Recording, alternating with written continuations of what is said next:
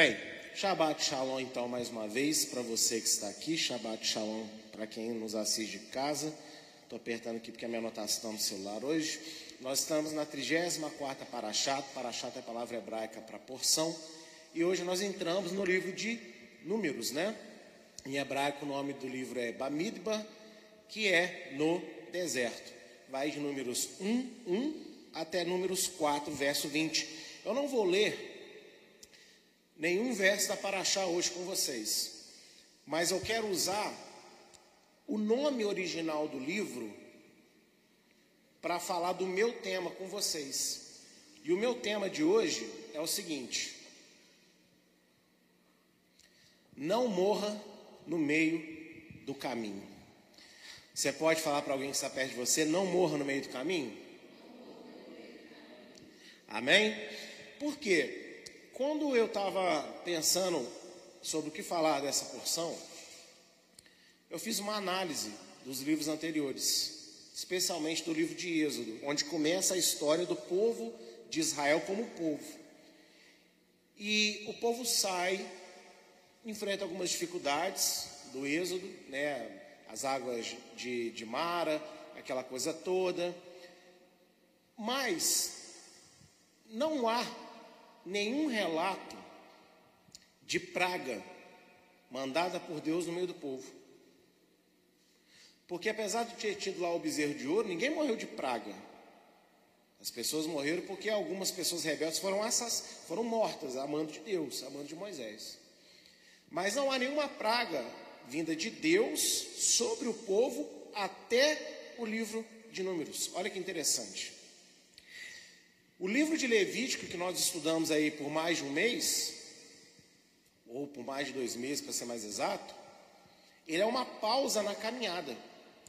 Deus liberta o povo, o povo vai até o Monte Sinai, para ali, e ali ele fica parado um ano inteiro, ouvindo instrução, recebendo informações sobre a construção do tabernáculo sobre, como, é, sobre todos os tipos de trabalho, desde o sacerdote, levita, né, as mulheres, o povo no geral. Então, nesse momento, tem alguns episódios, mas nenhum deles Deus manda uma praga.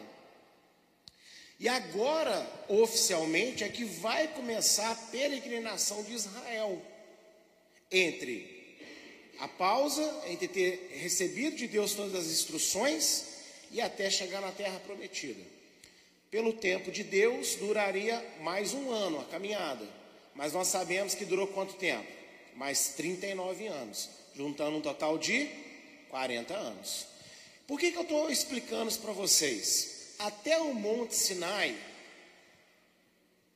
Deus ele começou a dar algumas instruções soltas, só para testar o povo. Por isso que Deus não manda praga nenhuma sobre o povo. Só que a partir de agora, o povo está plenamente instruído. O povo passou um ano, gente, um ano com Moisés, com Arão, com Josué, com Caleb e com outros notáveis entre o povo, eu tenho certeza, conversando, recebendo os mandamentos, vendo manifestações de Deus poderosas, tendo uma reunião particular com o próprio Deus em Êxodo 19 a 20. E agora o povo vai falar: agora está na hora de levantar e vamos começar a caminhada rumo à terra prometida. Tirei vocês da escravidão, trouxe a vocês a um lugar de descanso, vamos descansar aqui um ano, mas nesse descanso, sim, descanso das lutas exteriores, porque nesse descanso teve propósito, não é verdade? Teve construção, teve instrução. Agora vamos caminhar. Agora está todo mundo pronto, equipado, consciente. Vamos agora rumo à promessa. E nesse rumo à promessa, aí vai começar a acontecer pragas no meio do povo. Muitas pessoas convertem a Yeshua e naquele primeiro estágio de conversão, você converte no meio de às vezes muitas lutas e dificuldades e problemas, sim ou não? É como a maioria de nós nos convertemos. Mas já reparou que mesmo no meio de tanta luta, no início, no primeiro amor ali, bem no, no comecinho, Parece que as lutas ficam bem pequenininhas, por causa da empolgação que você está, por causa daquela fome de Deus que você está. Não parece aquilo tudo ali é grande, mas parece que até o peso daquilo ali você não sente como você estava sentindo antes. Isso aconteceu só comigo ou aconteceu com mais alguém aqui? Dá um glória a Deus por isso. Mas você percebeu que depois de passado um tempo, coisas que você tinha vencido voltaram a te perturbar, algumas outras se tornaram é, mais fortes do que eram antes, e apareceu um monte de, de situações inusitadas e novas que você não enfrentava antes, e tudo isso talvez hoje te pese de uma maneira que não te pesava no início da sua caminhada com Deus? Sim ou não? O que está acontecendo então? O reflexo do que aconteceu com Israel. Vamos sair do Egito? Israel saiu no meio de pragas e situações difíceis. Você não sai de você está sendo uma escravidão, então é problemas, novos desafios.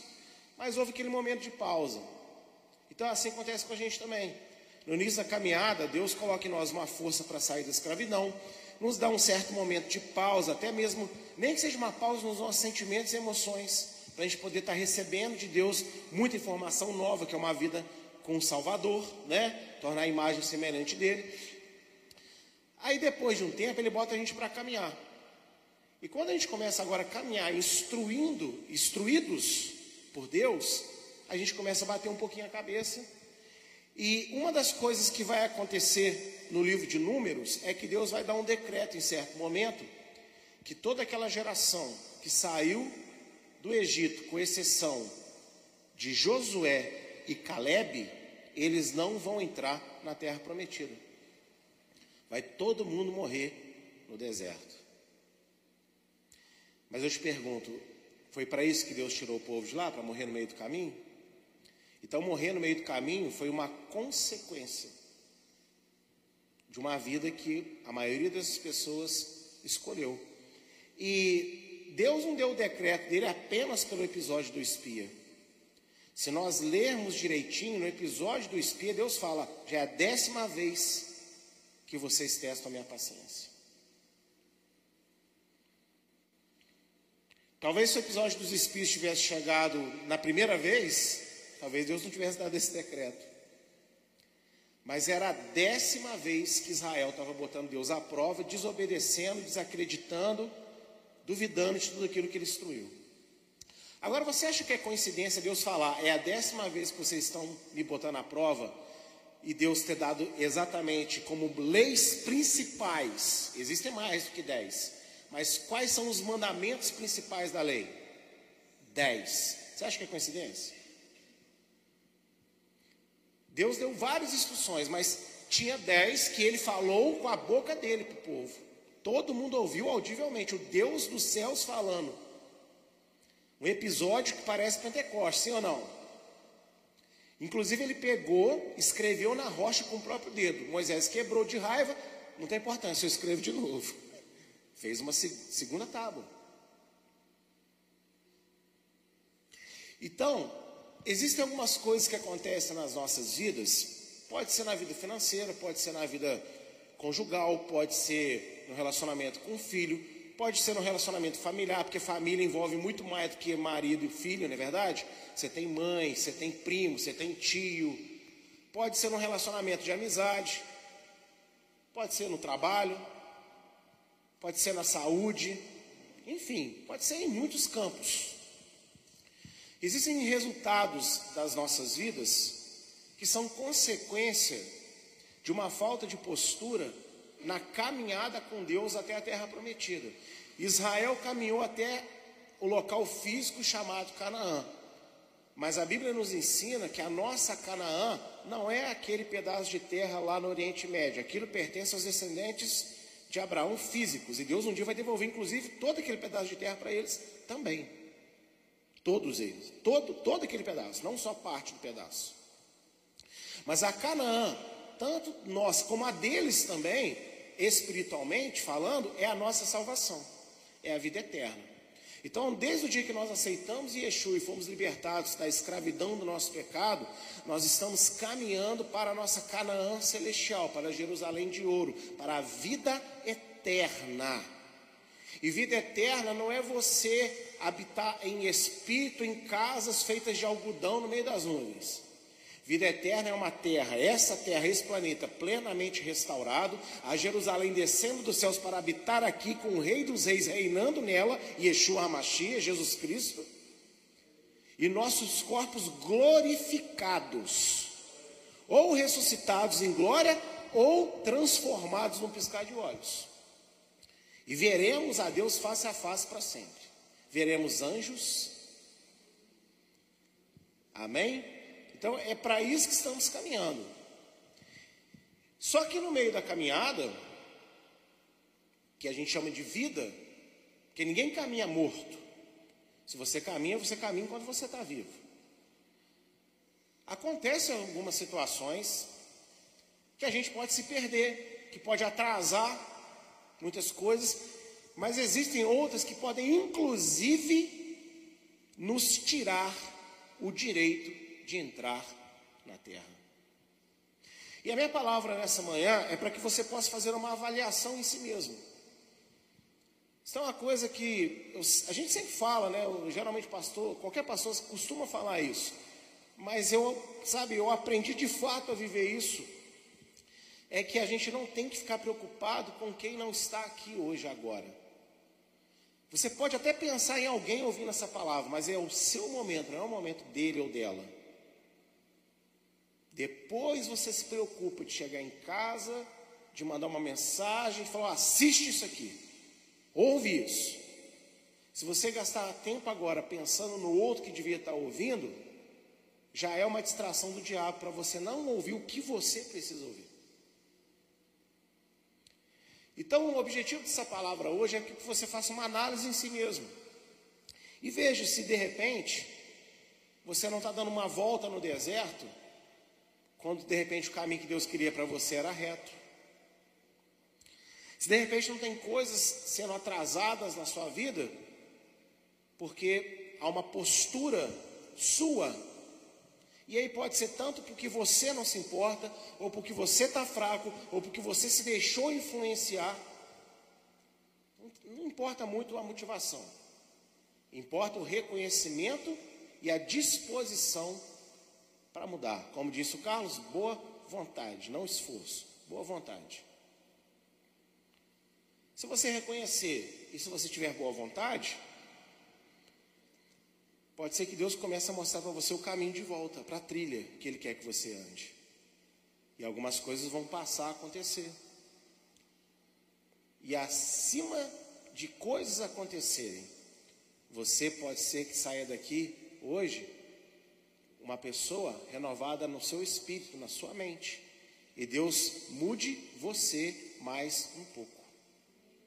E a gente, uma das coisas que eu descobri é que a gente tem a ilusão de pensar que a gente não precisa mudar nada, a gente já tem muita informação, a gente já sabe muito. O que, que eu vou mudar? Irmãos, basta olhar no espelho colocando como imagem ali Yeshua. Quando você olhar para ele, olhar para você, você vai ver que você tem muita coisa para mudar ainda.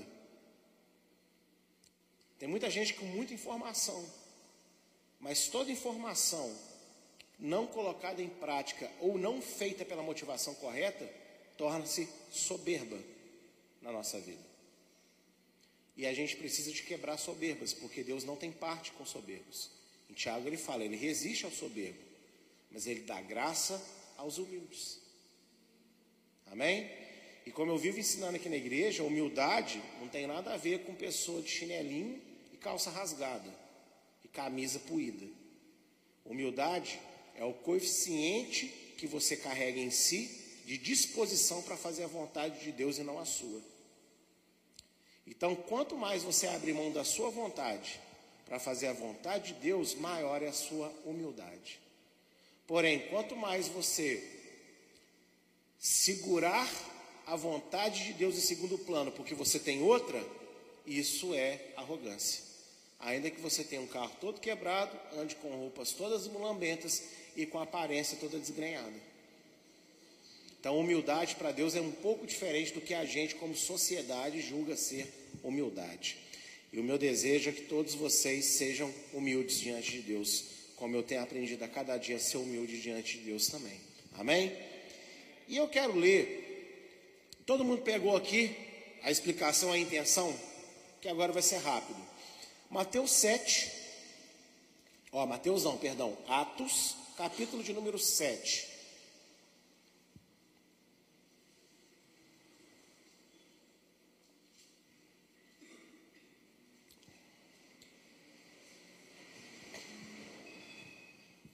Atos, capítulo de número 7. O verso vai do 31 ao 39. E depois nós vamos ler o 51 também. Olha só o que vai dizer. Moisés ficou maravilhado diante daquela visão.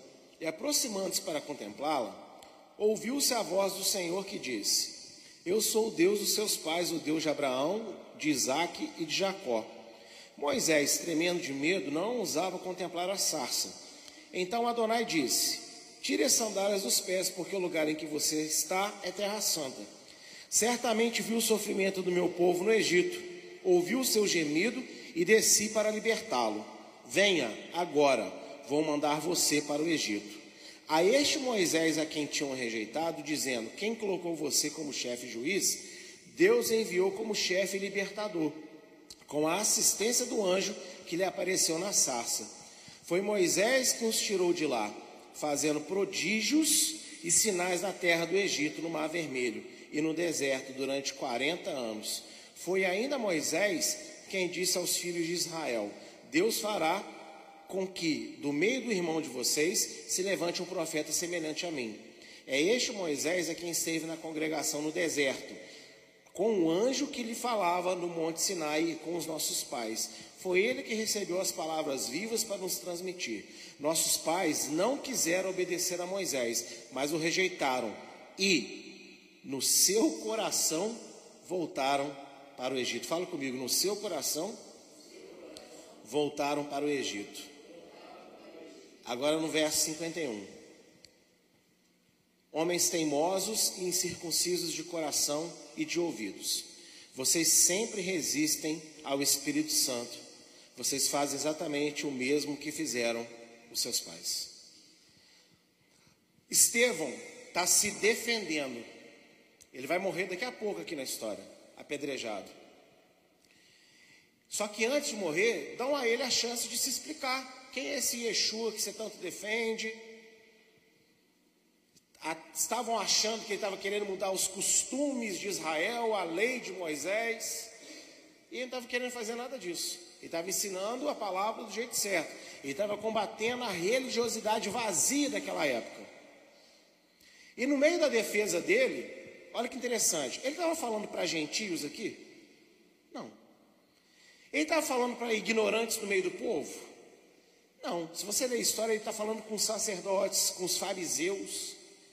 Ele está falando com gente instruída. E olha só que interessante. Já pensou se alguém se levanta e fala assim: Ah, isso aí eu já sei, Estevam. Isso aí eu já sei. Já viu como é que nós crentes somos arrogantes às vezes? A gente conhece já uma história, a gente já ouviu um ditado, uma parábola, uma pessoa quer falar para nós, o que, que a gente fala? Ah, isso aí eu já sei. Eu já ouvi isso. Temos ou não temos o hábito de fazer isso? Mas mesmo aqueles homens não aceitando a palavra de Estevão, deixaram ele falar até o final. Então a gente tem que aprender, às vezes, a ouvir de novo algumas coisas, sabe por quê? Você pode até ter muita informação ou conhecer a história, mas na hora que Deus ungir alguém para falar da mesma história de novo, vai realçar detalhes na sua mente, no seu coração, que você não enxergou ainda. Então, Estevão, ele fala de uma história para pessoas que ensinavam essa história para o povo. E aqui nós já aprendemos que às vezes a gente tem que ouvir coisas que a gente já está cansado de ouvir de novo. Só que a gente tem que ouvir de Estevãos. Pessoas que estão cheios do Espírito Santo e que vai dar uma chacoalhada na gente. Porque esses homens que estavam ouvindo isso já sabiam disso, mas não do jeito que Estevão estava falando aqui, porque no meio disso tudo Estevão tinha um ponto a dizer. E fala: olha, no deserto os nossos pais andaram com Moisés. Esse Moisés que vocês defendem. Esse Moisés que vocês estão achando que eu estou contra ele. Mas sabe o que é interessante? Os nossos pais não, quisiam, não quiseram obedecer Moisés. E nem vocês estão querendo agora também. Vocês sempre dão um jeito de resistir ao Espírito Santo. Ou seja, aquilo que o Espírito Santo está pegando da palavra e querendo renovar as misericórdias no nosso coração, na nossa mente, vocês resistem. E assim, as pessoas começam a morrer no deserto. Porque Deus manda a palavra, Deus manda a pessoa para cuidar da palavra, ensinar a palavra. Mas você não resiste à pessoa, você está resistindo ao que Deus está querendo fazer. E Estevão, ele conta essa história para dizer o quê? Eles morreram no deserto. Eles tinham Deus, tinham um anjo. Quem que é o anjo da presença que apareceu na sarça? Yeshua. Eles tinham Deus, tinham o caminho, a verdade e a vida, só não sabiam que era o filho de Deus, mas era um anjo, que era o próprio Salvador. Tinham Torá, mas existiram o Espírito Santo. Você pode ter todas as ferramentas que Deus quer que você tenha, mas se você não estiver com os ouvidos abertos para o Espírito Santo, você não vai saber fazer nada com essas ferramentas. E provavelmente o que você tentar fazer, vai fazer sozinho e vai fazer errado. E aí você não vai colher o resultado, não vai colher os frutos pelas quais Deus deu essas ferramentas para você. Quantas vezes você ganhou um dinheiro na sua mão? Vamos falar de dinheiro que é a coisa mais fácil. Você ganhou um dinheiro na sua mão e você Pegou o dinheiro, quis fazer uma coisa, mas não gerou o fruto que você esperava. Quem, com quem já aconteceu isso? Nós fazemos isso com Deus. Deus dá para nós ferramentas, que Ele tem objetivos. E a gente quer produzir tudo com essas ferramentas. Só não deixa Deus moldar em nós o que Ele quer moldar. A gente não deixa Deus colocar no nosso caráter o que Ele quer que a gente seja. O segundo texto é 1 Coríntios 10,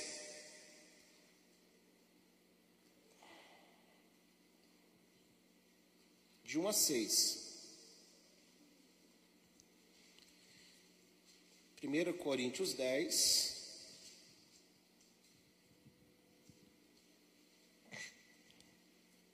De 1 a 6. Vai dizer assim: Ora, irmãos, não quero que vocês ignorem que nossos pais estiveram todos sob a nuvem, e todos passaram pelo mar, e todos em Moisés foram batizados tanto na nuvem como no mar. Todos eles comeram do mesmo alimento espiritual e beberam da mesma bebida espiritual, porque bebiam de uma pedra espiritual que os seguia, e a pedra era o Messias, era Cristo. Mas Deus não se agradou da maioria deles, a razão pela qual ficaram prostrados no deserto. Ora, essas coisas se tornaram exemplos para nós, a fim de que não cobicemos as coisas más como eles cobiçaram. Outra pessoa, o apóstolo Paulo, falando da mesma coisa. Falando do povo que saiu, e aqui ele amplia o sentido. Olha, o povo foi salvo, não foi salvo só do Egito físico, não, eles foram salvos espiritualmente. Pastor, mas como é que alguém pode ser salvo antes de Jesus ter nascido, morrido e ressuscitado? Abraão foi salvo ou não foi salvo? Claro. A fé que ele tinha em Deus era a fé correta. Ele só não poderia ressuscitar ainda, porque a ressurreição não tinha vindo e vencido a morte. Então, todos que acreditaram em Deus da forma correta antes de Jesus nascer, foram salvos. Eles só não poderiam ressuscitar. Por quê? Porque Jesus ainda não tinha vindo para vencer a morte. Agora, quando Jesus voltar em glória, todos vão ter poder para ressuscitar, porque Jesus venceu a morte. Simples assim, né? Facinho de entender. Mas Moisés está falando o mesmo episódio. Aqui ele dá um detalhe especial que Estevão não fala. Estevão conta a história. Moisés já diz o seguinte: sabe por que, que nós temos uma Bíblia na mão? É o que Paulo está dizendo. Nós temos uma Bíblia na mão que conta as desgraças do povo. Não é para a gente olhar para eles e falar assim: nossa, que povo temoso. Não. É para que a gente, vendo o que está escrito, não faça as mesmas besteiras que eles fizeram. Não tá, eles não viveram por nossa causa. Eles viveram porque foi a vida deles. Mas a vida deles está contada para nós para que a gente não faça igual. E aí Paulo ele diz: não cobicemos as coisas erradas, como eles cobiçavam. Ou seja, quando Deus fez a pausa, botou o povo ali para aprender as suas leis, as atitudes e tudo que tinha que se fazer, o que, que Deus estava querendo para eles? Uma vida diferente que eles tinham no Egito. E uma vida diferente dos povos que viviam em Canaã. Porque Israel ir para Canaã não é só uma promessa feita a Abraão, também é juízo de Deus para sete povos que o desagradavam ao ponto que ele não queria mais. A nossa vida, ela não, é, ela não foi salva só porque a gente estava indo para o inferno. Ela foi salva para atender também os propósitos de Deus, porque existem outras pessoas que desagradam a Deus. A diferença é que Israel foi para matar aquelas pessoas. Nós viemos como enviados de Deus para matar o pecado na vida das pessoas. A sua vida tem um propósito de Deus alcançar outros que o desagradam com salvação, a mesma salvação que você recebeu. A mesma salvação que você diz estar vivendo, que você diz acreditar. E aí fica uma reflexão. Se você foi chamado para levar aquilo que você recebeu de Deus, está vivendo, desejando, se relacionando com o mundo, como todo mundo se relaciona, que salvação você está levando para alguém? Que diferença você está fazendo na vida de alguém? Se tudo que você cobiça, quer ter e quer ser, que hoje em dia as redes sociais não tem a ver só com aquilo que você quer ter, tem a ver com aquilo que você quer ser. Por que tem filtro que todo mundo usa? Porque eu vi uma mulher, vi um homem bonitinho e quer parecer igual a ele, todo mundo igual. Essas harmonizações faciais que se tem feito aí ultimamente, que viraram moda, é a coisa mais sem graça que está havendo. Porque as mulheres estão tudo com a mesma cara. Está tudo com a mesma sobrancelha arqueada, está tudo com o mesmo lábio inchado, está tudo com a mesma bochecha levantada, está tudo igual.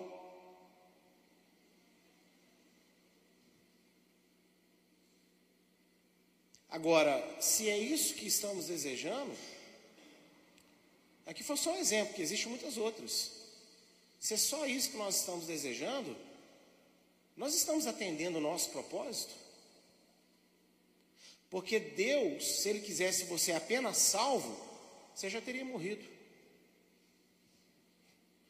Porque a coisa mais imbecil, pensa, pensa num Deus imbecil, seria o Deus da Bíblia, se ele, pensar, se ele fizesse isso.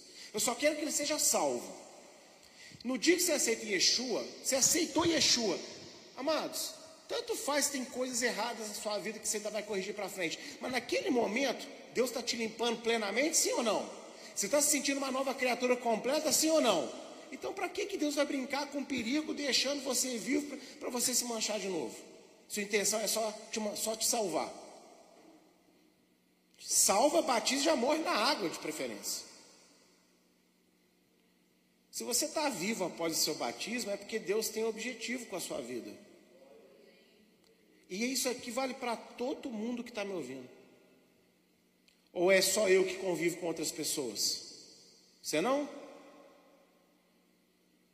É muitas pessoas que vão e vêm na nossa vida. E a maioria delas desagrada a Deus. Porque vive uma vida contrária à palavra. E você está lá. Mas se você está focado em obter, ser e conquistar tudo que todo mundo também quer ter, obter e conquistar aqui, que luz está resplandecendo em você? Apenas a cobiça. A cobiça normal do dia a dia. Por isso que Yeshua diz: não se preocupe com o que vocês vão comer, com o que vocês vão vestir, não quer dizer que Deus não se importa com as nossas necessidades e que é errado ter planejamento de vida. Não. Agora, se esse é o foco principal e Deus é só aquele cidadão que caminha comigo, que eu recorro a Ele para conquistar essas coisas, isso não é relacionamento com Deus. Meu objetivo é chegar na Canaã celestial. E o meu objetivo é levar o máximo de pessoas possíveis comigo eu não posso ser egoísta de querer chegar lá sozinho. Salvação é individual, É, mas ela atende a um propósito coletivo. Por isso que o marido ou a esposa que estão dentro de casa, pensar, ah, o meu estou fazendo e acha que não precisa de mudar, de se sujeitar a mais nada para contribuir com a salvação do seu cônjuge, é um baita do egoísta. Eu garanti o meu, ele que se vira lá. Não, amigo, você tem que garantir o seu, mas o seu, o, a sua garantia tem propósito de Deus para alcançar outros. E como a minha esposa disse, não é de ficar falando igual um chato, igual a chato, ficar ali morando a cabeça, não. É de você ser. E como eu tenho vivido transformações na minha casa há 40 dias. E eu não estou precisando de falar, não.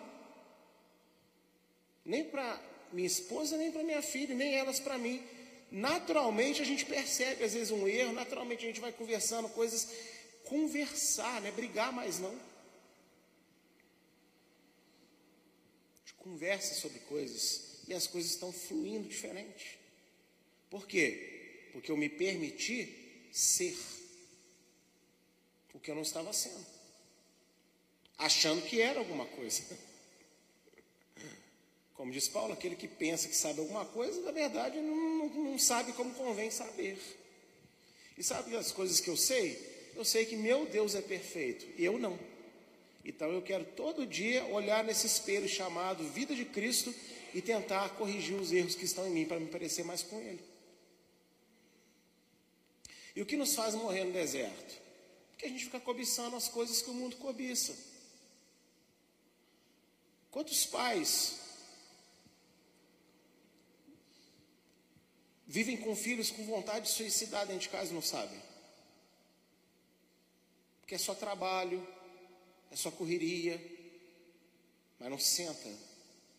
Filho, filha, deixa eu ver, como está o seu coração? E a vida não é só dinheiro, a vida não é só trabalho. Porque tudo fica por aí. Mas Jesus morreu por almas. Jesus não morreu por negócios. Não morreu por empreendedorismo. Não morreu por instituições. Não morreu por férias. É bom ter férias, eu gosto das minhas férias, mas ele não morreu por isso. Ele morreu pela minha alma, pela alma da minha esposa da minha filha, dos meus pais, dos meus sogros, da minha irmã, do meu cunhado, da minha igreja, de outras igrejas, pelas almas em Juiz de Fora, Minas Gerais, Brasil e mundo. Percebe como é que a, o cobiçar só o que o mundo diz que é importante tirou muitas vezes o seu foco de que existem almas perecendo do seu lado e você não tem feito nada para dar o mínimo de oportunidade delas ouvirem o Evangelho? A gente tem tanta preocupação em não querer falar que somos alguma coisa lá fora, que a gente não tem falado nada.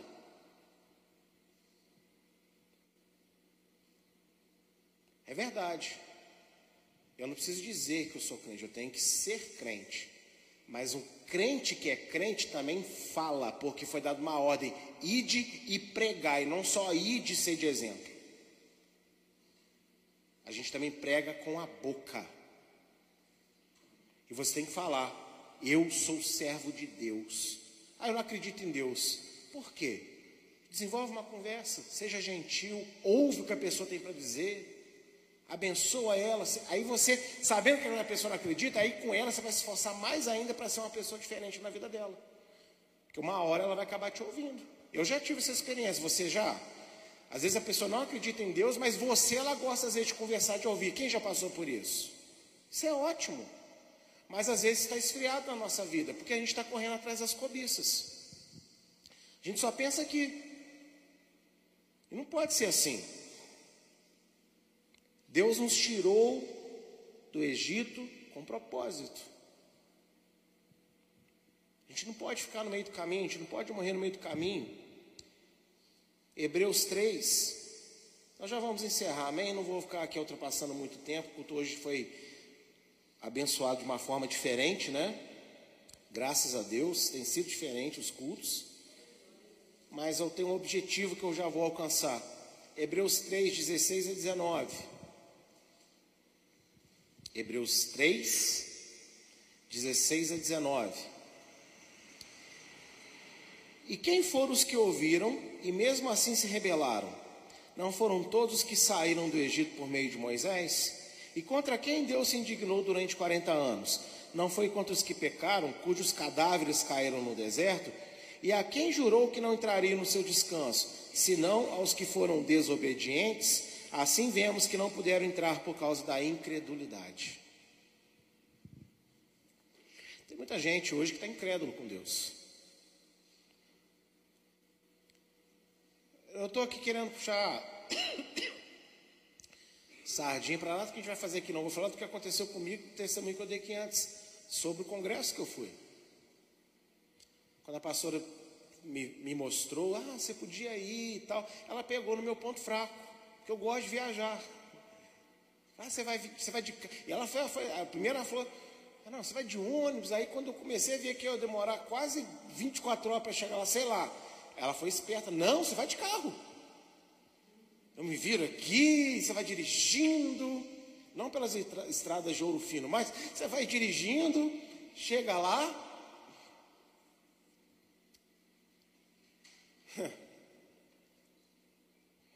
Eu fui incrédulo de que aquilo ia fazer diferença na minha vida. Muito incrédulo. Só que no caminho ainda eu percebi a minha incredulidade. E eu fiz uma oração no meio do caminho, dirigindo. Falei, Senhor, se for para eu ir lá do jeito que eu estou pensando, então eu vou voltar e vou para casa. Mas foi feito um investimento. Não é de graça que eu estou indo lá. Então, eu não sei o que, que o senhor vai querer mudar em mim, mas eu mudo o que o senhor quiser. Inclusive as coisas que eu falo para o senhor não tocar. Quem sou eu? Toque em tudo. Toque em tudo. Põe tudo para fora. Ah, para que você vai falar isso com Deus? Deus faz. Quantas vezes a gente fala aqui, olha, não falte, vamos fazer assim. E por que, que você falta? Porque você não acredita que aquilo ali vai ser bom. Essa é a verdade. Porque eu não estou falando que você foi impedido de vir. Estou falando que você escolheu não vir, escolheu não assistir, não participar. Por quê? Porque para você é aquele papo de pastor, vai ser diferente, vai ser assim e tal. Mas a verdade é que você não acredita mais. E tem gente que é incrédulo diante de Deus. Tem gente que está vivendo incrédulo diante de Deus, gente. Mas o que fez as pessoas desobedecerem e rejeitar o Espírito Santo foi incredulidade. O que faz a gente cobiçar o mundo e resistir à voz do Espírito Santo? A nossa incredulidade. A gente não acredita. A gente diz muito que acredita, mas na hora de exercer a crença, a gente falha muito. Eu confio em Deus, não confia. Porque se confiasse, fazer aquilo que Deus pede. Deus me sustenta. Para alguns, talvez. Para outros, não. Porque se você crê que Deus te sustenta, por que, que você ainda não consegue ser dizimista ofertante na casa do Senhor? que você ainda acha que é o seu esforço no seu trabalho que te dá o seu dinheiro. No dia que você entender que quem dá o seu dinheiro é Deus, você não tem conversa consigo mesmo mais. Você não tem medo de tirar, você não tem medo de dar, porque a sua confiança está naquele que te sustenta. Mas a verdade é que você não acredita que é ele que te sustenta. Como você não confia nele, você precisa de garantir que não vai te faltar. E é por isso que você pega aquilo que não é seu. Isso é um dos exemplos. Então vamos lá. Eu resisto ao Espírito Santo, certo? Resisto ao Espírito Santo, desejando o que é comum, porque me falta fé. E agora, onde eu queria chegar para a gente encerrar, João 6. Que bênção, Jesus. Virei duas vezes caiu lá na página. Eita glória. Ai, ai, ai. Jesus é bom. João 6, verso 48 ao verso 50.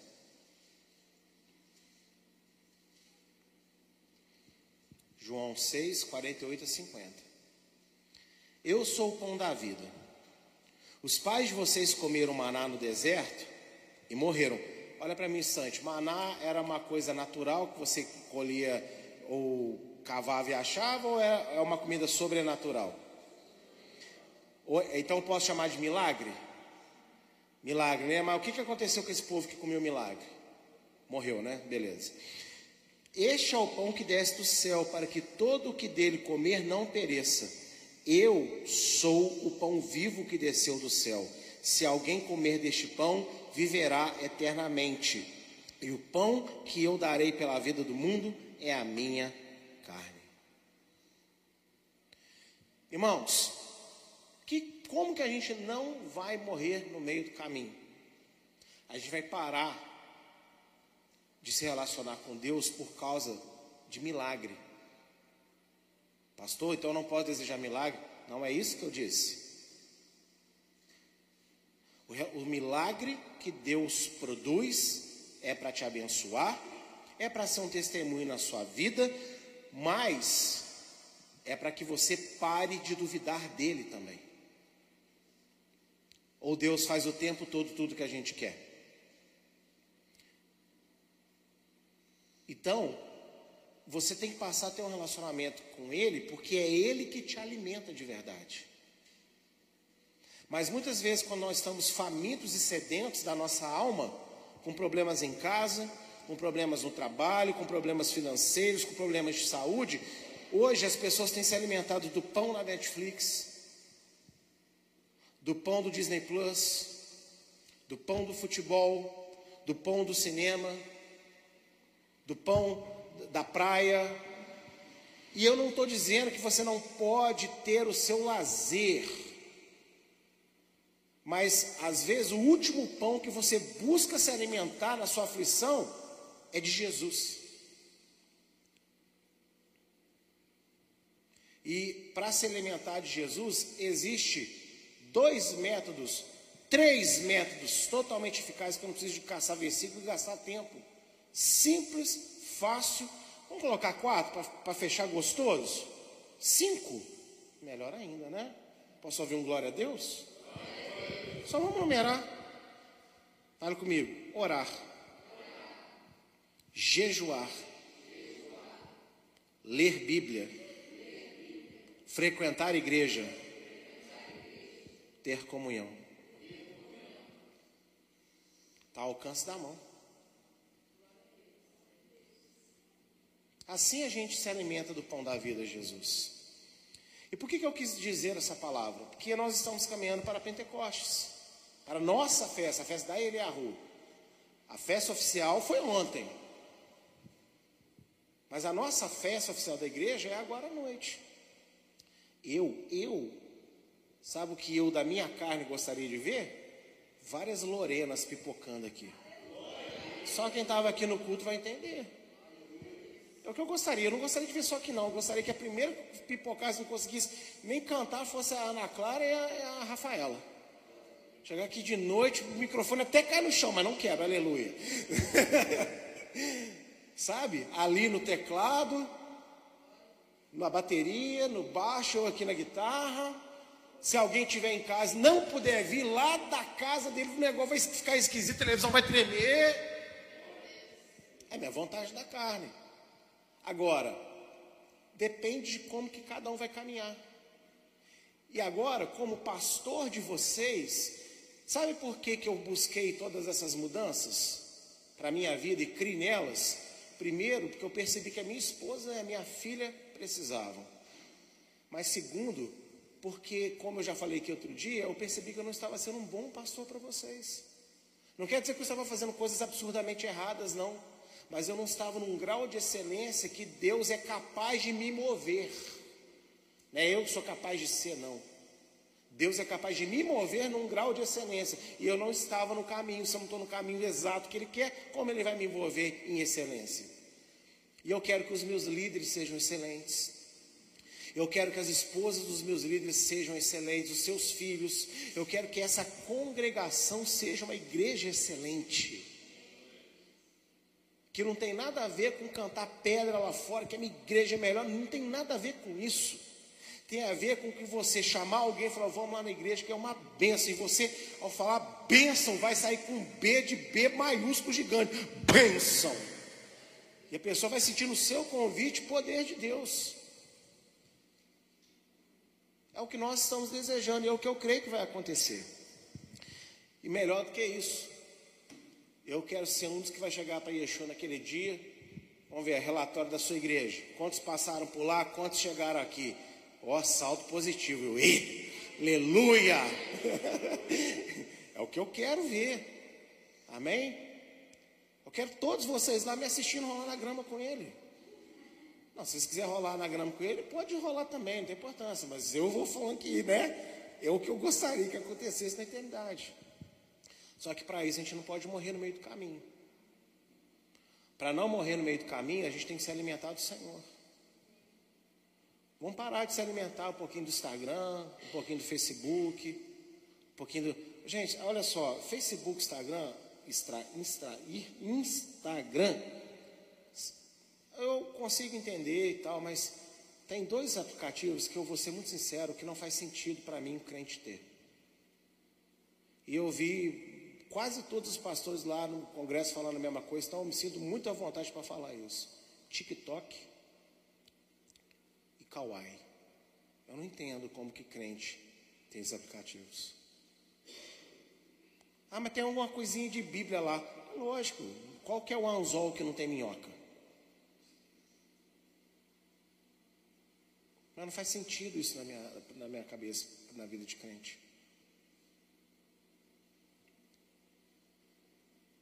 E uma hora você vai acabar descambando, não tem nada que presta ali.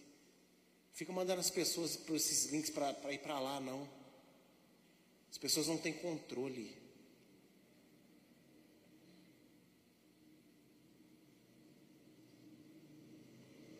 A gente tem que se alimentar de Yeshua. A gente tem que parar de cobiçar o mundo. A gente tem que parar de ser desobediente e resistir ao Espírito Santo. Deus não quer que a gente morra no meio do caminho. E agora, fechando mesmo, eu falei muito, você está levando para o seu âmbito pessoal. Sim? Deus te deu a sua casa com a sua família para ela acabar na metade do caminho? O que mais tem crescido hoje são os divórcios, famílias desfeitas. Então Deus não quer que aqui está quase acabando acabe, e aquele que está começando a reconstruir, Deus quer que seja reconstruído de uma forma que não acabe amanhã também. Deus chamou ele a rua para acabar, para morrer no meio do caminho, gente? Pergunta para o irmão que está perto de você: essa igreja que vai morrer no meio do caminho? Agora você tem fé para falar para essa pessoa, não porque eu estou pedindo, mas só fala se você tiver fé. No que depender de mim a partir de hoje, não.